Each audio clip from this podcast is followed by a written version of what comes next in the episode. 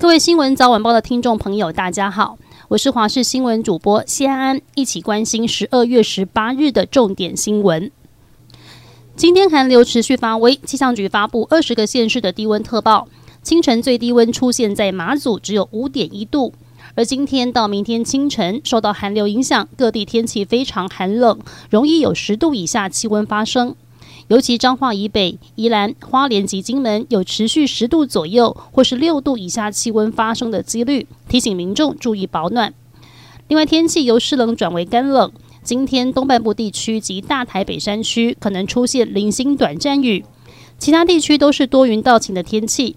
预计周一白天到周二，这一波寒流将会减弱，温度有所回升。不过周三到下周日，有另一个强烈冷气团再度南下，有机会挑战寒流。世界杯季军战昨晚十一点开战，大黑马摩洛哥与格子军团克罗埃西亚于小组赛之后再一次碰头。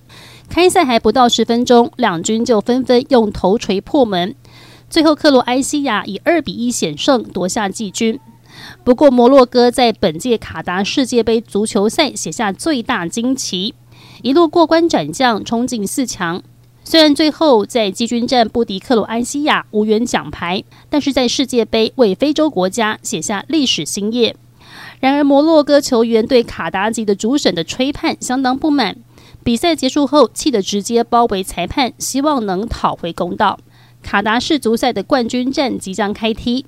这一战将是阿根廷球王梅西在世界杯赛场的告别战。在对战法国的前夕，梅西在个人 IG 上秀出了帅气照，表示自己准备好了。梅西近期疑似因为拉伤腿筋，缺席团队训练，让外界非常担心他能不能出席对战法国的决赛。不过，他透过个人社群媒体预告自己已经做好准备，发了一张帅气的独照，心情看起来非常好。也粉碎外界质疑他受伤的谣言，还写下了“没有不可能的事”。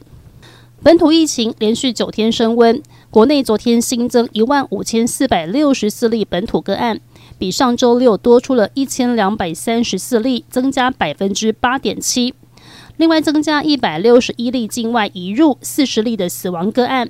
专家表示，疫情连续一周上升，就是新一波疫情再起的讯号。预估国内将会出现第三波的 Omicron 疫情，并且在过年期间达到高峰，提醒老人、小孩及慢性患者必须留意。我国自十月十三号起入境免居隔，边境管制两年半终于解封。许多台商在大陆已经很久没回国，希望在明年过年返台与家人团圆。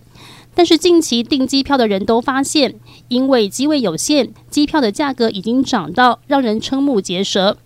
疫情前春节的机票单程大约一万三千元，但现在至少涨到三万一千元，甚至传出有六万元的价格，让许多人打消返台的念头。而陆委会表示，将会适时检讨增加两岸航点。